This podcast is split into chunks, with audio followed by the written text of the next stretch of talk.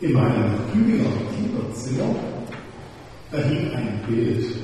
Ich erinnere mich gerne daran. Wüst und leer, ohne Leben und alles grau und grau. So sieht der Mond als Leben, der hineinkommt. Die Erde wie eine kleine Wohnung. Eigentlich sollte das Foto, das zu einem der einflussreichsten Bilder aller Zeiten werden würde, gar nicht entstehen. Die Kamera und die Filme, die die drei Astronauten im Dezember 1968 mitgenommen hatten, sollten dazu dienen, die Oberfläche des Mondes zu erkunden und dort eine geeignete Landestelle auszukundschaften.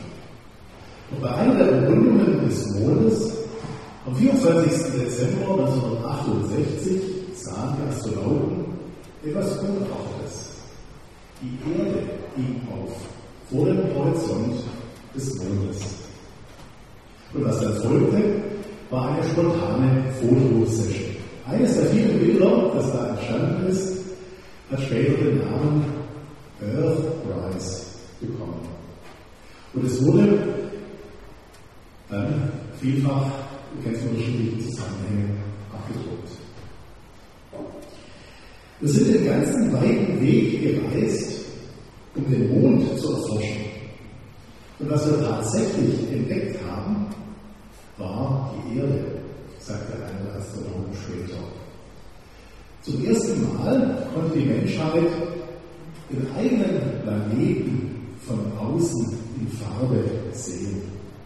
Und was man da am Horizont aufgehen sah, war blau und strahlend, aber natürlich auch zerbrechlich vor unendlichem Schwarz des Weltalls. Und dieses Foto sagt, diese kleine Erde ist das Einzige, was wir haben.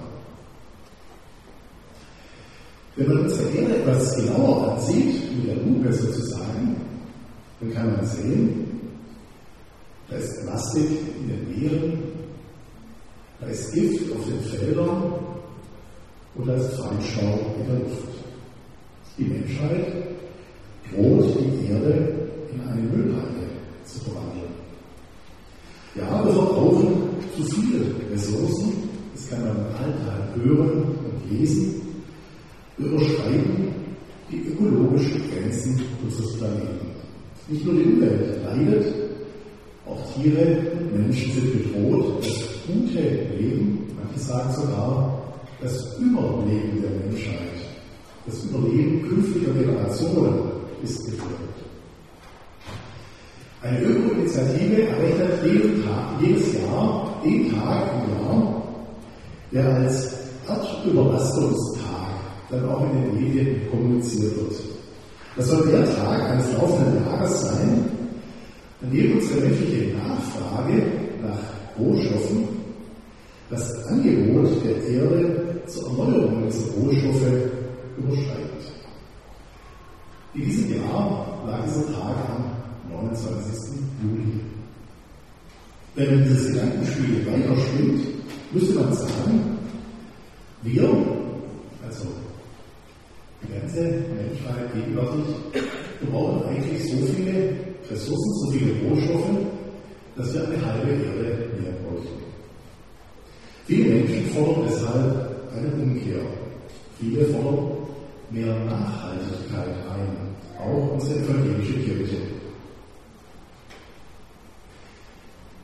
Nachhaltigkeit, darum soll es heute gehen. Wenn man fragt, woher kommt dieses Wort eigentlich her, dann muss man eigentlich erstmal in den Schwarzwald gehen. Vor 200 Jahren war der Schwarzwald nicht ein schöner Nationalpark, sondern fast vollständig abgeholzt. Und da in der Forstwirtschaft bestand der Gedanke, ist es eigentlich nicht nachhaltig, weil bis die Bäume eines Waldes so gewachsen sind, ist dort auf jeden Fall länger als die Kinder, ja noch als die Enkelkinder leben. Und so wurde in der Forstwirtschaft dieser Gedanke der Nachhaltigkeit geboren und ist so heute zu einem universalen ethischen Begriff vieler Diskussionen geworden. Wenn wir als Christen nach der Nachhaltigkeit fragen, dann könnte eine erste Beobachtung allerdings sein, dass der Schutz der Umwelt so als Aufforderung in der Bibel eigentlich gar nicht vorkommt. Die Bibel gibt uns unmittelbar und direkt für dieses Thema gar nichts an die Hand.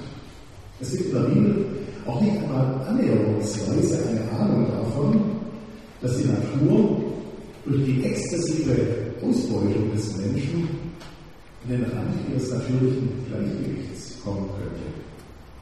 Nachhaltigkeit, klar, es ist ein Begriff der Neuzeit. In der Bibel begegnet dieses Wort nicht. Und die heutige ökologische Krise allerdings können wir natürlich auf die biblischen Erzählungen schauen. Und da gibt es viele Texte, die davon zeugen, die bewusst eben und so auch nachhaltig die Väter und Mütter im Glauben mit ihrem Mitwelt umgegangen sind. Und relevant ist natürlich für unseren christlichen Glauben auch vor allem das Verständnis der Welt an sich aus Perspektive des christlichen Glaubens. Machen wir uns also heute diesen Gottesdienst eine kleine Entdeckungsreise, vielleicht eine kleine Erinnerung, wie die Bibel von unserer Welt spricht. Und Gott sah an alles, was er gemacht hatte, und siehe, es war sehr gut. Wie ein Kehrvers ist vielen von uns dieses Wort aus der biblischen Schöpfungserzählung vertraut. Christen glauben an Gott, der diese Welt gut geschaffen hat und ihre Vollendung will. Zugleich erzählt die Bibel aber auch von einer anderen Seite der Schöpfung, eine Seite, die auf Versöhnung und Heilung angewiesen ist. Die biblischen Geschichten erzählen von Mühsal und Brudermord, von Sintflut und Größenwahn, von Hungersnot und Versklavung. Immer wieder wird deutlich, dass Gott seinen Menschen viel zutraut, aber auch viel zumutet. Geschichten von Noah und Abraham, von Jakob und Josef, die Dichtungen der Psalmen, das Buch Hiob, all diese biblische Geschichte und Texte erzählen nicht von einer heilen Welt. Die biblische Erfahrung ist, gerade aber in den guten Lebenssituationen hat Gott sich als der erwiesen, der die Treue hält, ewiglich. Mit Gottes Hilfe sind Menschen deshalb stark. Und in vielen Geschichten erzählt die Bibel, wie Gott mit den Menschen und der Schöpfung immer wieder neu beginnt. Von der Befreiung aus der Knechtschaft in Ägypten, der Befreiung aus dem Exil in Babylon, vom Bundesschluss des Volkes Israel, ja, auch vom Leben, vom Sterben, von der Auferstehung Jesu Christi. Bis zu der bleibenden Zusage ganz am Ende der Bibel, wo Gott in den Visionen der Apokalypse sagt, siehe, ich will ein Neues schaffen. Allerdings, man muss sicher auch sagen, dass es biblische Worte gibt, die zu einer unguten Tradition gehören. Deren Tradition missbraucht wurde. Füllt die Erde und macht sie euch untertan, könnte so ein Wort sagen. Es wurde auch als Erlaubnis zu einem Missbrauch und zu einer Ausbeutung der Schöpfung verstanden. Die christliche Tradition kann nicht leugnen, dass sie durch diesen Missbrauch zu einer Ausbeutung der Erde auch beigetragen hat. Als Christen erkennen wir deshalb auch unsere, unsere Mitverantwortung für das, was im Römerbrief das Seufzen der Schöpfung genannt wird. Wir Menschen sind in unserer Zeit dabei, die ökologischen Grenzen des Planeten zu sprengen. Natürlich keiner allein, aber wir alle haben unseren kleinen Anteil. Gerade kann man sagen, wir in den reichen Ländern haben keinen nachhaltigen Lebensstil. Wenn es also nachhaltig geht, gibt es zunächst nichts schön zu reden. Wir Menschen machen uns schuldig Wir werden unserer Schöpfungsverantwortung nicht bewusst. Wir lieben unsere Nächsten nicht wie uns selbst. Wir sorgen nicht gut für das Geschenk der Schöpfung. Die Psalmen erinnern uns deshalb daran, die Erde ist des Herrn und was darin ist, der Erdkreis und die darauf wohnen. Und deshalb engagieren sich weltweit Christinnen und Christen leidenschaftlich dafür, dass es eine nachhaltige und zukunftsfähige globale Entwicklung gibt. Das Leben auf unserer Erde hat Grenzen. Ein weiter so geht einfach nicht mehr. Und in vielen Fällen wäre weniger mehr.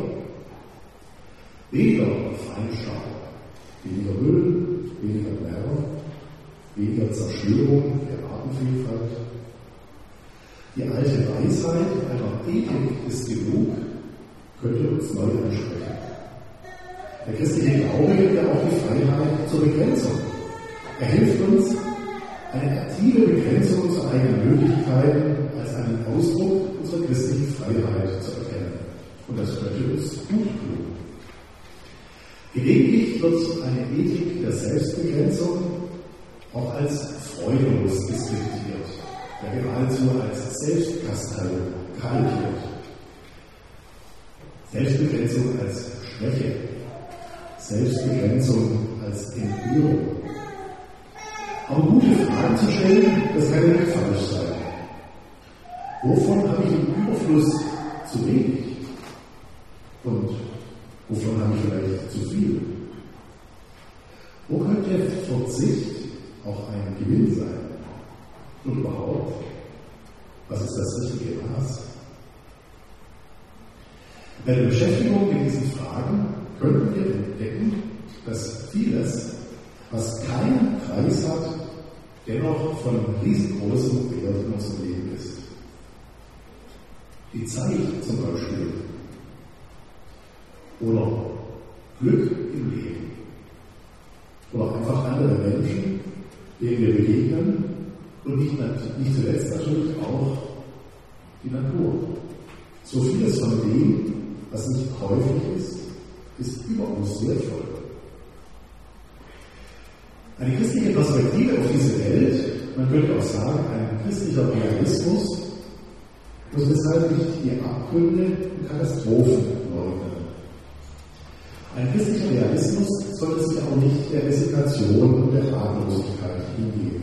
Eine christliche Weltsicht orientiert sich vielmehr an der Zuversicht Beschenkt mit dem Leben und seinen Möglichkeiten stellen wir uns dann auch den Fragen unserer Zeit. Was sollen wir tun? Was kann bleiben und was muss anders werden? Getragen von dem Zuspruch Gottes können wir uns als Christen, als Pilger auf dieser Erde verstehen. Dankbar und selbstkritisch auf dem Weg des Lebens, der dann auch ein Weg der Gerechtigkeit, des Friedens und der Bewahrung der Schöpfung ist, so wie es früher die Alten formuliert haben. Christen haben dann in Sachfragen, die zur Bewahrung der Schöpfung beitragen, kein Mehrwissen. Christen wissen aufgrund ihres Glaubens in Sachfragen nicht einfach alles besser. Dies eröffnet die Möglichkeit, ja die Pflicht, auf alle Menschen guten Willens zu hören. Was wir einbringen können als Christen in die Diskussion, nach unserem Glauben geht es bei der Nachhaltigkeit ja letztlich auch um einen göttlichen Auftrag. Als Menschen sind wir berufen und von Gott dazu bestimmt, seine Schöpfung zu gestalten und zu bewahren. Und wir glauben, ergibt sich nicht nur eine Verantwortung vor den Geschaffenen, sondern aus dem Glauben ergibt sich auch eine, eine Verantwortung vor Gott. In den vielen einzelnen Fragen sind Christen dann ganz sicher auch ganz unterschiedlicher Meinung und dürfen es sein. Das müssen wir dann auch immer einfach aushalten. In unserer Landeskirche gab es einmal eine Initiative, die zur Nachhaltigkeit einige Gedanken formuliert hat. Nachhaltigkeitsrichtlinie. Ganz allgemein gesprochen, das Haus der Erde steht dir offen. Entdecke die Vielfalt und den Reichtum des Gartens dieser Erde. Handle auch so, dass die Gäste, die nach dir kommen, mindestens gleichwertige Lebensbedingungen vorfinden wie du. Und handle so, dass die Vielfalt des Lebens dauerhaft gewährleistet ist. Handle so, dass die natürlichen Ressourcen, die Arbeit und die von Menschen produzierten Güter weltweit gerecht verteilt werden. Ja, die Mittelstaaten verhalten dich Gast auf Erden und nicht als Besitzer und gewähre auch anderen Gastrecht.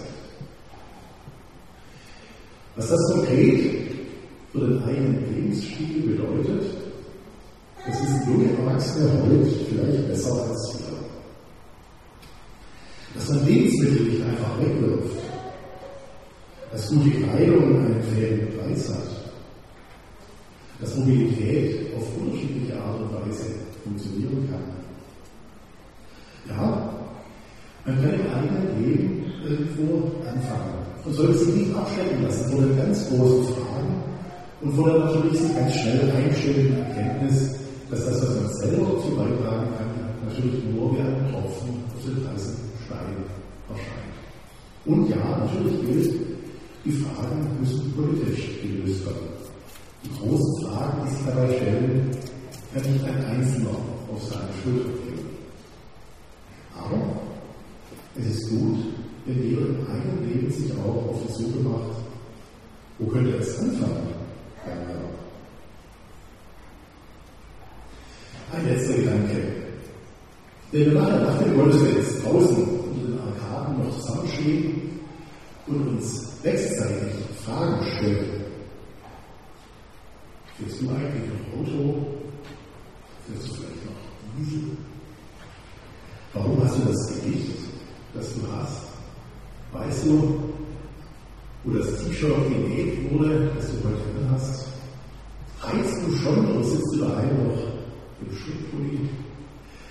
Wenn wir solche Fragen anfangen zu stellen, dann verspüren wir einen gewissen Rechtfertigungsdruck. Vielleicht ist es deshalb gut, dass wir heute am 31. Oktober auch den Reformationssonntag feiern. Ja, es gibt in unserem Leben, in unserer Lebenswirklichkeit einen allgegenwärtigen Rechtfertigungsdruck. Und weil alles Gegenstand der Wahl ist, kann auch alles rechtfertigungsbedürftig sein. Unser Handeln und all seine Resultate. Es gibt ein neues Lebensgefühl, heute alles ändern zu müssen, um die Katastrophe abzuwenden. Christoph Schlögl, ein theologischer Lehrer aus Tübingen, der leider viel zu früh kürzlich verstorben ist, sagte im Reformationsjahr 2017 in einem Vortrag über Rechtfertigung heute, das Lebensgefühl in einer Weltrisikogesellschaft zu leben, gibt der Rechtfertigung eine apokalyptische Dringlichkeit. Sie weist parallel zur Gerichtsangst des Mittelalters auf. Deshalb ein allerletzter Gedanke. Die Moralie des christlichen Glaubens ist nicht die Rettung der Welt durch mich. Jetzt endlich, jetzt sofort. Alles muss ganz anders und natürlich umfassend nachhaltig werden. Eine solche Forderung mit religiösem Oberton und apokalyptischem Unterton Sie wäre nicht die christliche Warte. Die christliche Urerfahrung ist ja die Begegnung mit Jesus, in dessen Leben das Retten und das Heil Gottes zum Ausdruck kommt.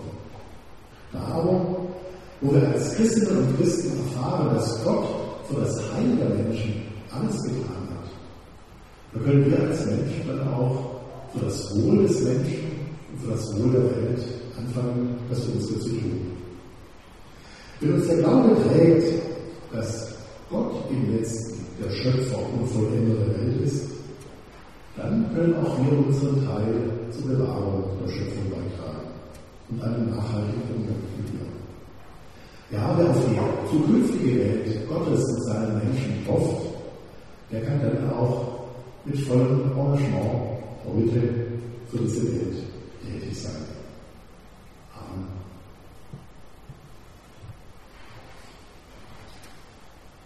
Singe dir mit Herz und Mund.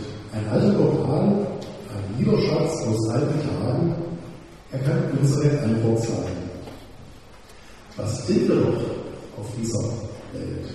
Was haben wir, das Vater nicht von dir allein gegeben wird?